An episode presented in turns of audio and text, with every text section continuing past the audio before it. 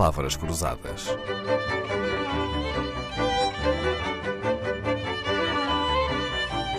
Porque quase tudo é uma questão de semântica.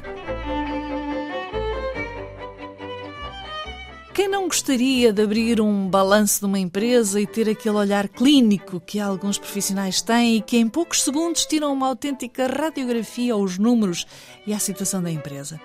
Temos no Palavras Cruzadas quem sabe fazer isso muito bem. E já agradecendo a disponibilidade para nos ensinar, professor Carlos Alves, o que nos dizem as contas de uma empresa? A sua saúde financeira ou a sua saúde económica? Ou será que isto é a mesma coisa? Não, não é a mesma coisa. É? Deixe-me dar-lhe dar eh, dois exemplos para tentar esclarecer estes conceitos. Por exemplo, se nós temos uma empresa que tenham lucros atuais elevados, uma empresa que não tem dívidas muito significativas, portanto tem uma posição financeira confortável, pode ser uma, uma empresa com uma posição económica fraca. Imagine que ela se encontra ameaçada por um concorrente que acabou de entrar no mercado e esse concorrente tem um produto melhor que o seu. Esta empresa terá problemas de sobrevivência no, longo, no médio e no longo prazo, portanto, tem problemas económicos que deve resolver. Já uh, podemos ter uma empresa com uma situação económica excelente, uma empresa com uma elevada cota de mercado, com perspectivas de crescimento, mas que tenha problemas financeiros. Basta, por exemplo, que tenha uma situação de ruptura de tesouraria, que no, no, no, curto prazo tenha que fazer face mais a pagamentos do que os recebimentos e os meios financeiros que tem à sua disposição. Vai ter que resolver esse problema financeiro, este problema de ruptura de tesouraria. Repare, por exemplo, que com a crise de Covid-19, nós tivemos muitas empresas que tiveram problemas, não por problemas económicos, porque eram empresas com clientes, empresas que tinham capacidade para vender. O seu problema era fundamentalmente financeiro, era o de arranjar forma de encontrar meios para fazer face aos compromissos que tinham de satisfazer a curto prazo.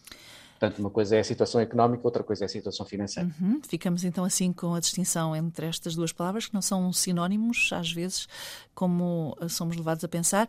Uma outra pergunta, professor Carlos Alves, porquê é que se chama resultados positivos ao lucro e resultados negativos ao prejuízo? Não era mais fácil dizer prejuízo e lucro, lucro e prejuízo? E pode dizer-se, não há nenhum mal nisso, não, é? não há nenhum mal em, tecnicamente, enfim, nos, nos, documentos de prestação de contas aparecerá a palavra resultado, mas não há nenhum problema que nós nos refiramos ao resultado falando em lucros ou falando em prejuízos. Muito é? bem. E é possível que uma empresa tenha um lucro bastante expressivo e isso ser uma má notícia? Ou uma empresa ter um prejuízo e isso não querer dizer nada sobre o seu sucesso ou viabilidade? Seguramente, seguramente. É? Vamos, vamos ver os dois casos de, separadamente. Ah, repara, uma coisa é o lucro contabilístico, os resultados contabilísticos que a empresa apresenta, outra coisa é o lucro económico. O lucro económico não nos aparece nos documentos contabilísticos e o lucro económico é, implica tomarmos também em consideração o custo do capital investido pelos acionistas, o custo do capital próprio. Okay? Se imagine, por exemplo, uma empresa que tem em que os acionistas têm investido 100 milhões de euros. E a empresa apresentou resultados líquidos de 2 milhões, dá 2%. Okay? Todavia, esses 2% não serão, em princípio, suficientes para remunerar adequadamente, remunerar de forma justa os esforços e os riscos assumidos pelos acionistas. Uhum. Vamos imaginar que este custo que era uh, de 8%. Isto quer dizer que esta empresa para remunerar adequadamente todos os seus fatores produtivos e, portanto, também o capital, também os esforços dos acionistas, devia ter um resultado líquido de 8 milhões, só tem de 6. Portanto, ela tem um prejuízo económico de 6 milhões. Temos aqui, portanto, uma empresa que apresenta resultados líquidos, que nós até podemos achar muito, que são 2 milhões de euros, mas, na verdade, apresenta um prejuízo económico de 6 milhões. E, portanto, lucros contabilísticos ou resultados contabilísticos podem não significar, de facto, boas notícias para, para os acionistas. Da mesma forma que o facto de ter um resultado negativo não quer dizer, por si só, que, tenha, que seja má notícia.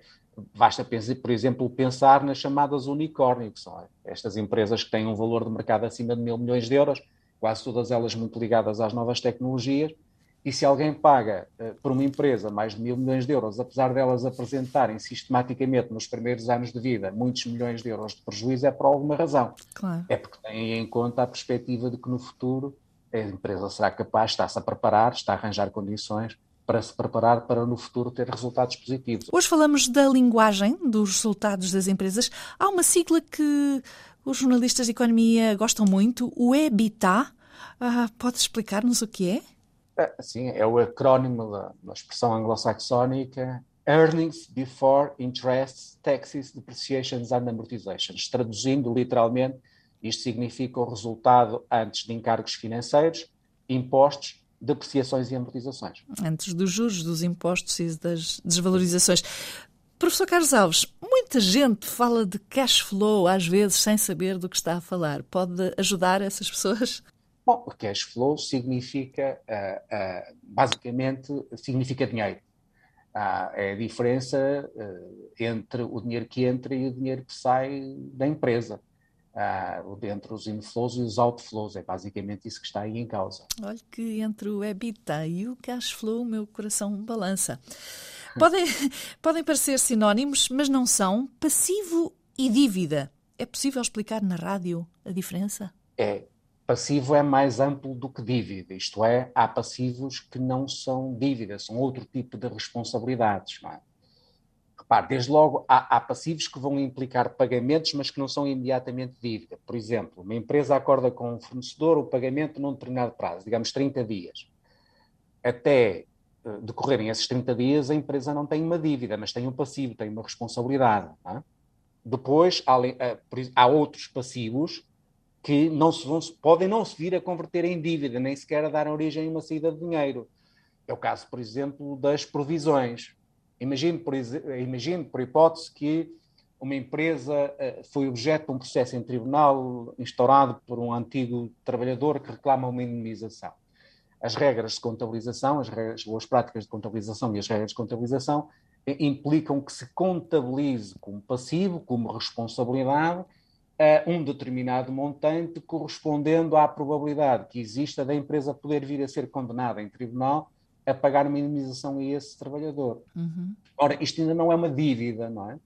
Quando Mas é uma provisão. Poderá não se tornar um pagamento. É uma responsabilidade e, e, e é contabilizada como provisão e, portanto, fica do lado passivo. Por acaso, aqui, provisão é uma palavra que se pode usar no mesmo sentido que usamos lá em casa quando dizemos que temos. Uh, uh, os nossos alimentos guardados na despensa, temos provisionamento, não é? temos as, as, nossas provisões. Exatamente, exatamente. Um setor onde as provisões são muito importantes são nos bancos. Não é? Os bancos têm que constituir provisões para a hipótese dos clientes ou de parte dos seus clientes virem a não reembolsar os empréstimos. Uma aula quase um curso prático sobre as contas da empresa. Foi o que tivemos hoje com o professor Carlos Alves. Muito obrigada. O professor Carlos Alves hoje ajuda a gerir os destinos de um banco, o Banco Montepio, mas antes disso foi membro do Conselho Diretivo da CMVM, fez parte da Bolsa do Porto, da Associação Portuguesa dos Analistas Financeiros, do Ministério das Finanças, teve experiência internacional ao liderar um comitê na ESMA, a Autoridade Europeia para os Mercados de Capitais, doutorado e professor, um luxo tê-lo a ensinar só para nós. E agora descansemos a mente com um passeio pelo Boulevard. Palavras Cruzadas, um programa de Dalila Carvalho.